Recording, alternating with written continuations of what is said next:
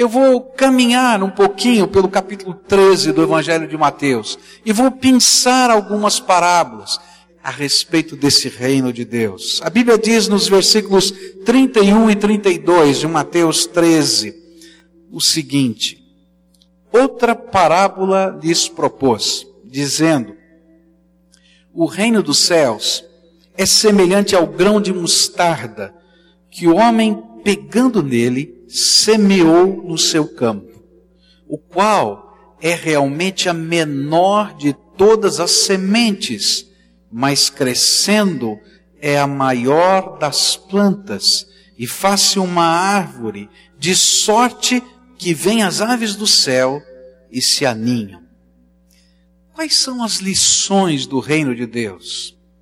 A primeira grande lição do reino de Deus, representada nessa parábola, é a lição da sua potencialidade. Gente, a gente fala de fé, a gente fala da graça de Deus, a gente fala do poder de Jesus, muitas pessoas olham para isso e dizem: puxa vida, que bonito, que bom, mas é mais uma prática religiosa. E às vezes a gente olha para isso e vê como uma sementinha muito pequenininha. Você já viu uma semente de mostarda? É pequenina demais. E o Senhor Jesus estava dizendo o seguinte: olha, você olha para essa semente, ela é tão pequenininha, que parece uma sujeira, uma poeirinha no meio do caminho, e você diz: será que isso aqui adianta? Será que isso aqui serve para alguma coisa? Será que isso pode alguma coisa? É tão pequenininho. Mas quando você semeia essa poeirinha, essa sementinha, e começa a passar o tempo, você vai enxergar a potencialidade, o que estava dentro dela que você não via a capacidade de gerar uma hortaliça e uma das maiores hortaliças da terra. Quando a gente olha para o reino de Deus, e a gente olha apenas para o contexto da história, a gente vai ver sobre pessoas, lugares, a gente não acredita na potencialidade do poder do Espírito agindo na nossa vida. Quando a gente permite o reino de Deus entrar na nossa vida, a graça de Deus permear o nosso coração, o poder do Espírito Santo se manifesta. E a gente começa a ver e entender coisas que não conseguimos entender antes. De um Deus que age, de um Deus que fala, de um Deus que atua hoje, de um Deus que mexe na história da nossa vida. Um grãozinho de mostarda, se ficar guardado na gaveta, não produz absolutamente nada mas aquele grãozinho de mostarda colocado na terra e regado tem a, o potencial de gerar uma planta. E às vezes nós fazemos isso com a nossa fé. Nós guardamos a nossa fé na gaveta da tradição, na gaveta ou no armário dos nossos costumes familiares, e nunca semeamos a fé e o reino de Deus na terra fofa e preparada pela graça de Deus, que é o nosso coração. Porque quando semearmos, veremos o poder e veremos a utilidade do reino de Deus na nossa vida.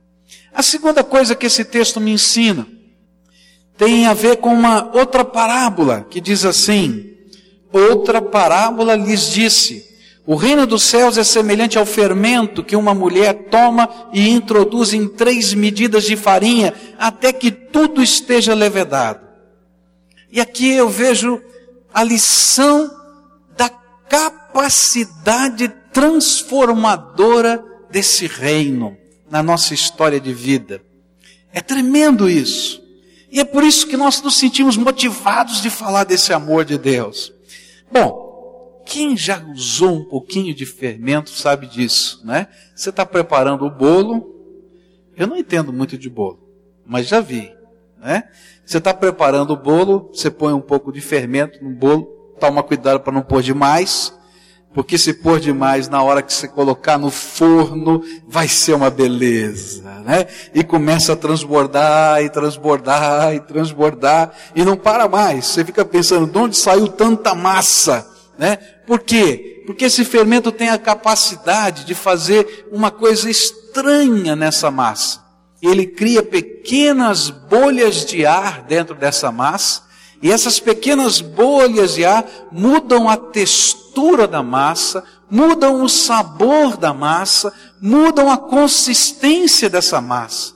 E só isso. Mas ela é diferente. Bom, se você já comeu um bolo sem fermento, sabe que é horrível. Fica aquele negócio solado, duro, né? A gente olha até para dizer assim, eu não quero jogar fora, experimenta e diz, não aguento. Né? Vamos jogar fora porque não serve mesmo. Mas quando você pega aquele bolo que cresceu, bonito, né? Aí você olha para ele e dá vontade de tomar um café, né? Ah, tomar um cafezinho com aquele bolo. Ai, que coisa boa.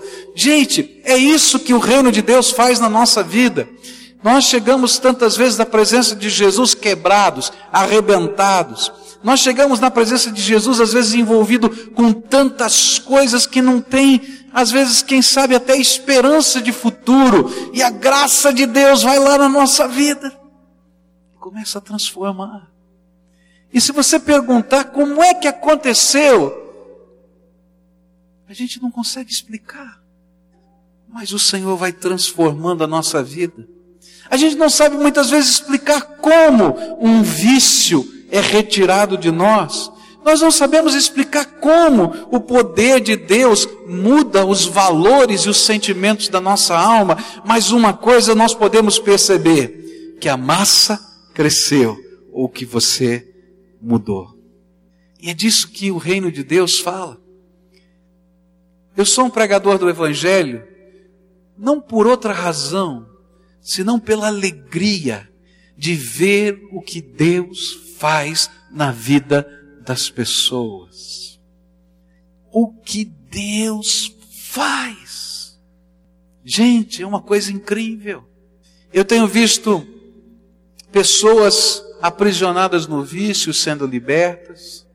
Eu tenho visto casais e famílias arrebentados sendo trabalhados pela graça de Deus e se unirem novamente. Eu tenho visto famílias que não se conversavam e de repente Deus quebrando toda aquela coisa difícil de amargura e dor.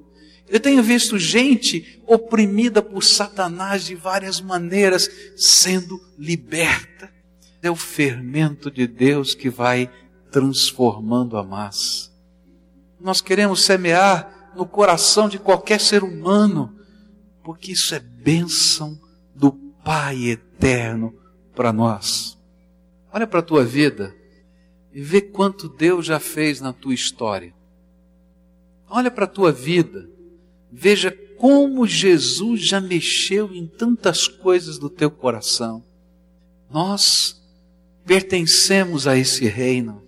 E a nossa alegria é poder, como súditos desse Rei eterno que é Jesus, poder dividir essa graça, essa fé, essa semente com outras pessoas. A terceira coisa que esse texto me ensina vai aparecer nos versículos 44, 45 e 46. Diz assim: também o reino dos céus é semelhante a um tesouro escondido num campo, que um homem achou e escondeu, e pelo gozo dele vai, vende tudo quanto tem e compra aquele campo. Outro sim, o reino dos céus é semelhante ao homem negociante que busca boas pérolas e encontrando uma pérola de grande valor, foi vendeu tudo quanto tinha e comprou-a. A lição que essas duas parábolas me ensinam tem a ver com o valor, a raridade e a riqueza desse reino na nossa vida. Algumas pessoas não entenderam Samuel Pires de Mello, quando ele vendeu tudo e veio para o Paraná, por sua própria conta e risco, para começar a plantar igrejas. Algumas pessoas não entendem porque um jovem, ouvindo o chamado de Deus, decide ir para o campo missionário. Algumas pessoas não entendem por que você que é uma pessoa tão ocupada, vem aos cultos desta igreja e alguns dos seus familiares olham para você e dizem assim: que coisa maluca, você virou agora um beato, um carola, não sai de dentro da igreja, o que que acontece com você? porque a gente não descobriu o valor da graça e do poder de Deus na nossa vida.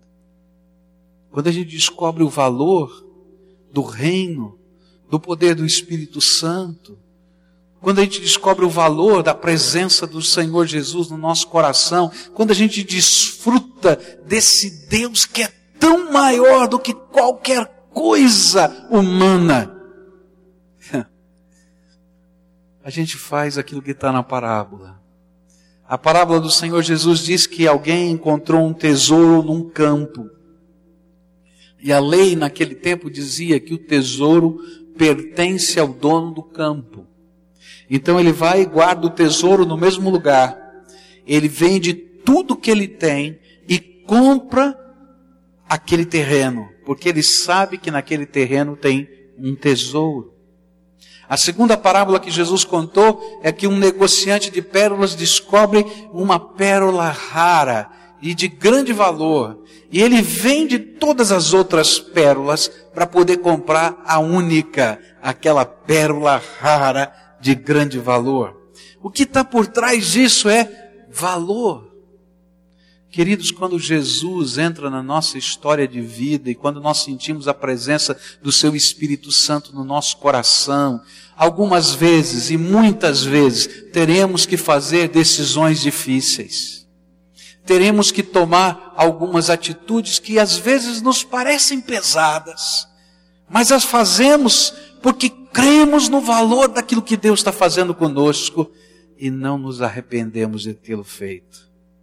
Há cerca de quase 19 anos, eu estava na cidade de São Paulo e tinha um sonho.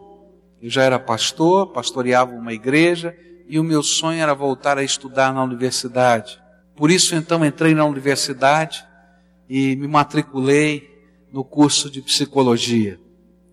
Não tinha dinheiro para pagar o curso, Deus levantou pessoas que pagavam o curso para mim. Deus é bom. E eu me lembro do dia que eu entrei para fazer a minha matrícula e naquele lugar eu sabia que tudo aquilo que estava acontecendo era milagre de Deus porque eu não estudava as matérias que caíam no vestibular há pelo menos 12 anos, no mínimo, na minha vida. E estava fazendo um vestibular. Fui fazer o vestibular e decidi fazer o vestibular um dia antes do vestibular, ainda que tivesse feito a matrícula, tinha desistido do sonho. E um dia antes do vestibular eu decido estudar. Então eu chego em casa à noite de uma viagem e disse: Vou estudar porque amanhã é meu vestibular. Você imagina um negócio de maluco, né? E olha, eu pego lá algumas matérias, claro, naturalmente eu não poderia pegar todas as matérias, mas peguei lá algumas matérias, e uma das matérias que eu não podia zerar na prova discursiva era genética. E fazia tantos anos que eu não via genética. E aí então eu fui na minha biblioteca, peguei um daqueles livros velhinhos, né? E olhei o livro e comecei a fazer os exercícios. E sabe, o cara que preparou a prova do vestibular pegou o mesmo livro velhinho que eu. E naquela pergunta discursiva de genética, só estava ela. E eu disse: Essa eu sei, essa eu vi lá.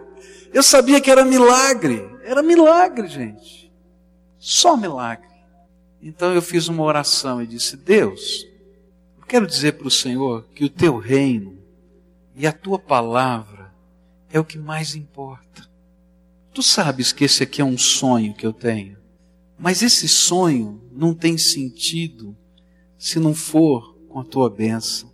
Por isso, se um dia o Senhor me pedir essa, essa escola e esse sonho, eu vou te entregar. E às vezes a gente faz algumas orações e não imagina que Deus vai levar a sério, não é?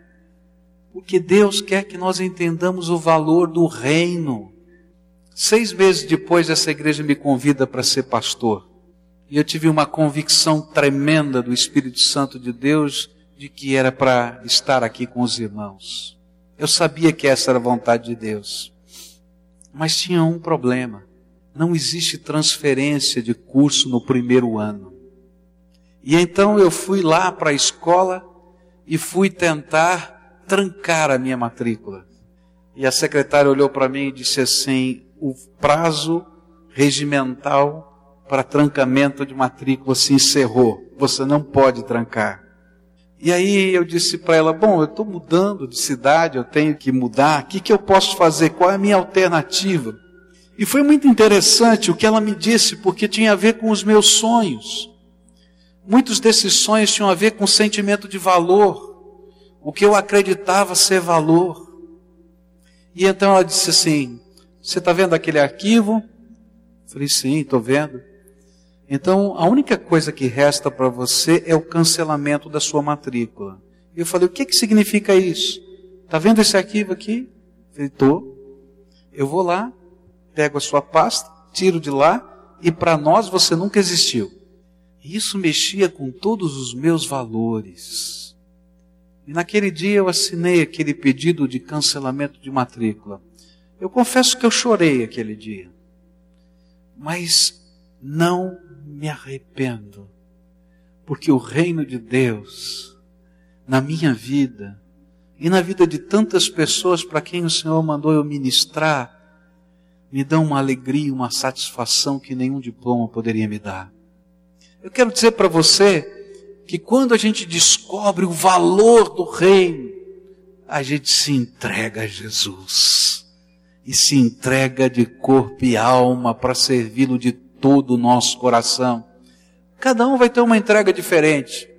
Muito provavelmente, Samuel Pires de Melo gostava muito de dinheiro. O negócio dele era ganhar dinheiro. O negócio dele era aumentar os seus depósitos. E um dia Deus falou para ele: Filho, quer andar comigo? Então pega o teu tesouro e coloca na minha mão. E aquele homem vai vender tudo para dizer: Jesus, tu és o nosso tesouro. E por causa desse homem, tantas igrejas lá no litoral e também esta igreja nasceram nesta região do Brasil, porque alguém entendeu que o reino vale mais do que qualquer tesouro. Ah, quando a gente começa a entender o que Deus pode fazer e como Deus faz. Ah, que coisa tremenda a gente participa de um tesouro maior. A próxima lição desse texto está nos versículos 51 e 52. E disse-lhe Jesus: Entendestes todas estas coisas? E disseram-lhe eles: Sim, Senhor. E ele disse-lhes: Por isso todo escriba instruído acerca do reino dos céus é semelhante a um pai de família que tira do seu tesouro coisas novas e coisas velhas. Eu acho tremendo. Porque toda vez que a mensagem do reino de Deus chega para nós, a gente tem que colocar em prática esta lição. Ele estava falando dos líderes religiosos judaicos. E que naquele momento, quando a palavra do reino, a pessoa de Jesus estava se apresentando a eles, eles tinham que optar por uma decisão difícil para eles. Tornarem-se ensináveis. Você já viu aquele professor que nunca quer aprender? Que acha que já sabe tudo? Aquela pessoa que imagina que chegou num ponto que não precisa saber de mais nada, já tem experiência de vida, já conhece tantas coisas. E essas pessoas que não são ensináveis, normalmente perdem o compasso da vida. E o que Jesus está dizendo é que, em termos de fé, nós não podemos nos acomodar, nós temos que ser pessoas ensináveis sempre.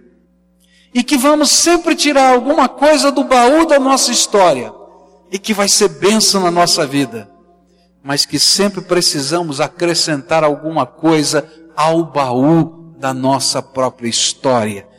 Porque se a gente não acrescentar absolutamente nada ao baú da nossa história, tem alguma coisa errada, paramos de viver. E o que Jesus quer nos dizer em termos de fé é que você não aprendeu tudo, querido. Tem tanto de Deus para você aprender. O Senhor é inesgotável. E andar no reino de Deus é descobrir as coisas novas do reino todos os dias. Alguém me perguntou outro dia: Você ainda lê a Bíblia? É que pergunta esquisita, né? Para fazer para um pastor. Ele disse assim: Você ainda lê a Bíblia? Eu disse: Leio. Mas você já não leu a Bíblia? Ah, eu li. Mas então para que, que vai ler de novo? Porque a gente sempre tem alguma coisa nova da graça de Deus para trazer para o nosso coração. Por que, que a gente dobra o joelho e fala com o Pai? Porque nessa dinâmica Deus fala coisas novas. E querido, se você tem no seu baú da religiosidade, achando que está completo e tem tudo, e que nada pode mexer, eu quero dizer que você não tem nada.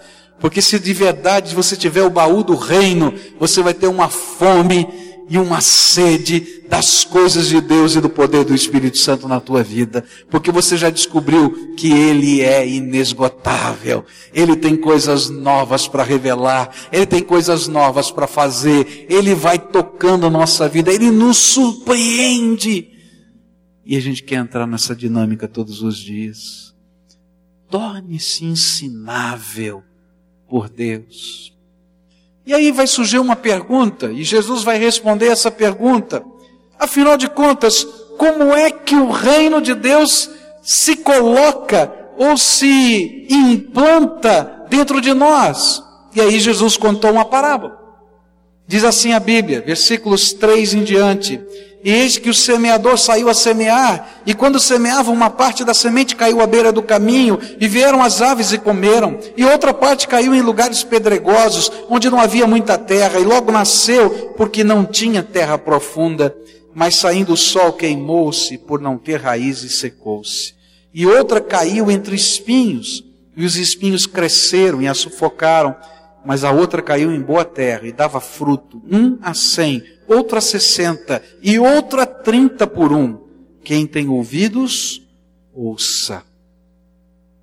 Sabe como é que o reino se implanta? É quando a semente da palavra de Deus pode ser plantada no nosso coração. Jesus disse que nessa parábola que um semeador saiu jogando a semente. Naquele tempo, os semeadores, eles faziam uma diagonal no campo. Eles iam traçando pequenas linhas diagonais em todo o campo. E aí ele jogava a semente de um lado e jogava a semente do outro. Jogava a semente de um lado, jogava do outro. Andava alguns metros e voltava por aquela outra linha, jogando a semente do lado, jogando a semente do outro. Ele, nessa comparação, disse que nem toda semente cai na terra exatamente igual. E ele disse: uma caiu na beira do caminho, outra vai cair no meio das pedras, outra vai cair no meio dos espinhos, mas outra vai cair na terra boa.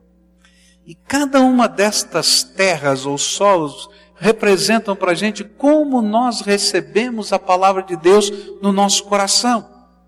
Alguns recebem a palavra de Deus no seu coração como um coração tremendamente duro.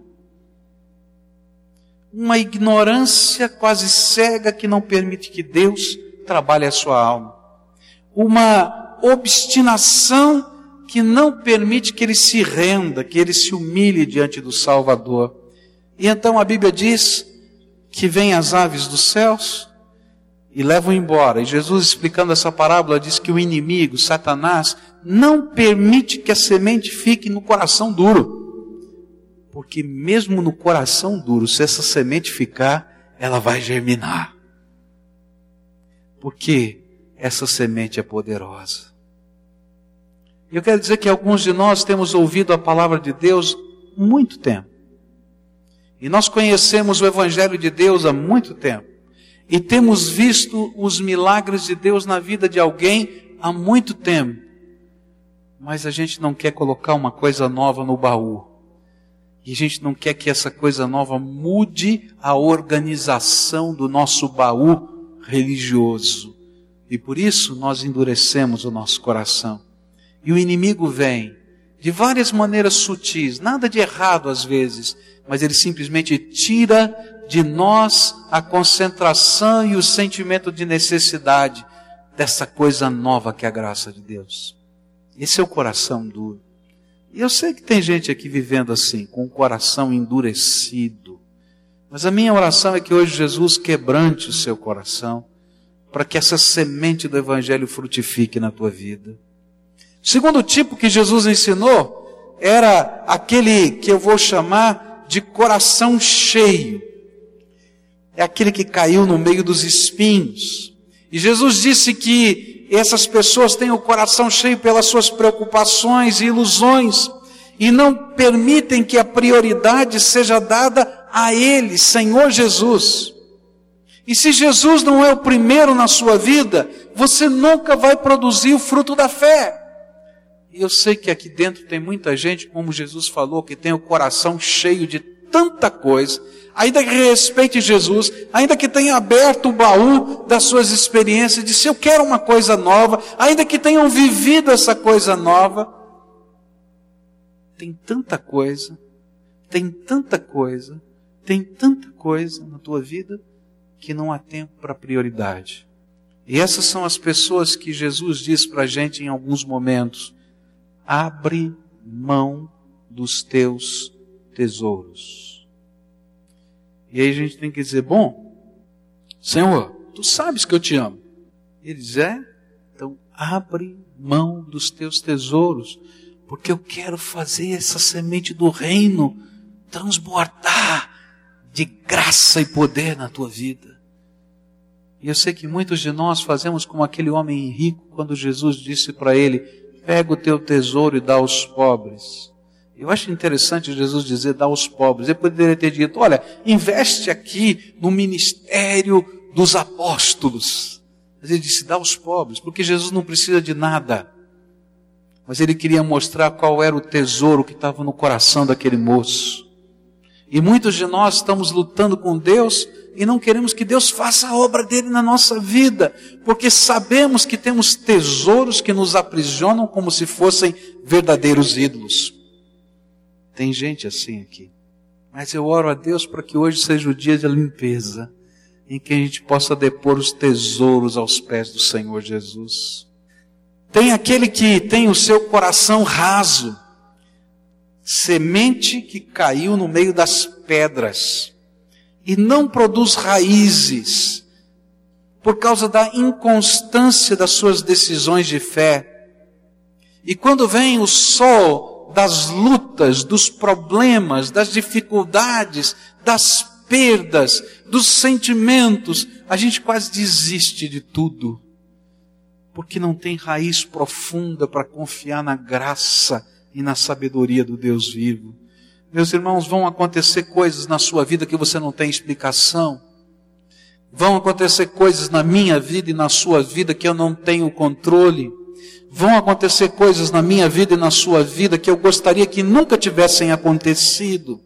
Mas quando eu tenho raízes firmadas na graça de Deus e no poder do Espírito Santo, meus queridos, aquilo que eu não entendo, a firmeza dessas raízes, ainda que o vento forte, ainda que o sol intenso nos dobre, quem sabe, não nos permite cair em terra, porque nós estamos firmados e as raízes podem tirar da nossa própria história de vida e de tantas coisas aquilo que Deus tem feito e a gente continua crendo no poder e na graça de Deus.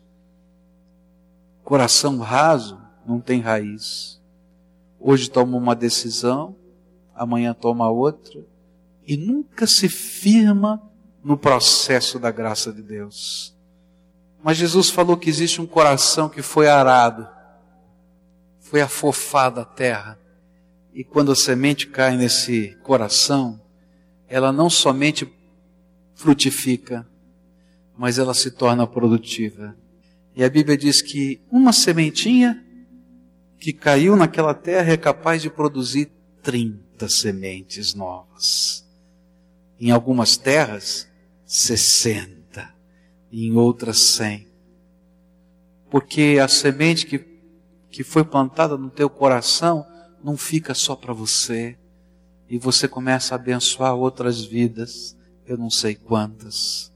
Mas essa semente se propaga e frutifica em outros corações. Por causa do reino de Deus. E esse reino é tremendo, é maravilhoso. E faz diferença na nossa vida. Eu queria plantar hoje uma sementinha pequenina no teu coração. A semente do reino, a semente da fé, a semente da esperança no poder de Deus, a semente da graça do Todo-Poderoso.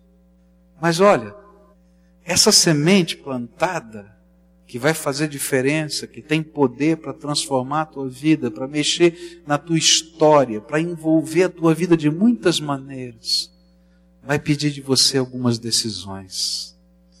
A coragem de abrir o baú da tua história para que coisas novas da graça de Deus entrem. A coragem, quem sabe, de tirar desse baú alguns tesouros que te aprisionam e você colocar nas mãos do Senhor Jesus para Ele mexer e atuar da maneira que Ele quiser. A coragem de ser um terreno que foi afofado, que foi moldado pelo poder de Deus. Eu tenho aprendido na minha vida que o coração duro é aquele que Deus vai passar o seu arado. Ah, querido, eu tenho visto tanta gente passando por situações tão complicadas. Porque quando o arado entra nessa terra dura, ele rasga essa terra e quebra a sua estrutura. E na minha vida e na sua vida, às vezes Deus tem que passar o seu arado. Porque a gente está endurecido em algumas coisas e a gente não quer se deixar moldar. Então Deus usa as circunstâncias da vida como um arado que passa e afofa o nosso coração. E se a gente não tivesse se aquela lâmina do arado não tivesse passado, a semente ia cair outra vez e outra vez e outra vez e nunca germinaria, porque a terra estava tão dura que as aves do céu e Satanás iriam levar a semente embora. Talvez você esteja vivendo esse tempo em que o arado está passando na tua vida. Eu quero dizer para você: quer que esse tempo de arado termine? Deixa a semente de Deus germinar na tua vida. Tem que haver uma decisão nossa. Há alguns que estão oscilando sempre, estão indo para um lado, para o outro, fazendo isso, fazendo aquilo, outros que não têm raízes. Eu quero dizer para você, Hoje é o dia em que Jesus quer plantar uma semente que vai produzir fruto na tua vida. E esse semente é a semente da graça de Deus e que produz o fruto do reino e da presença do Espírito Santo nos nossos corações. E a gente participa disso pela fé. Onde a palavra que nos é semeada é acolhida e nós queremos viver, moldar a nossa história, colocar as novas coisas no baú do jeito do Senhor Jesus.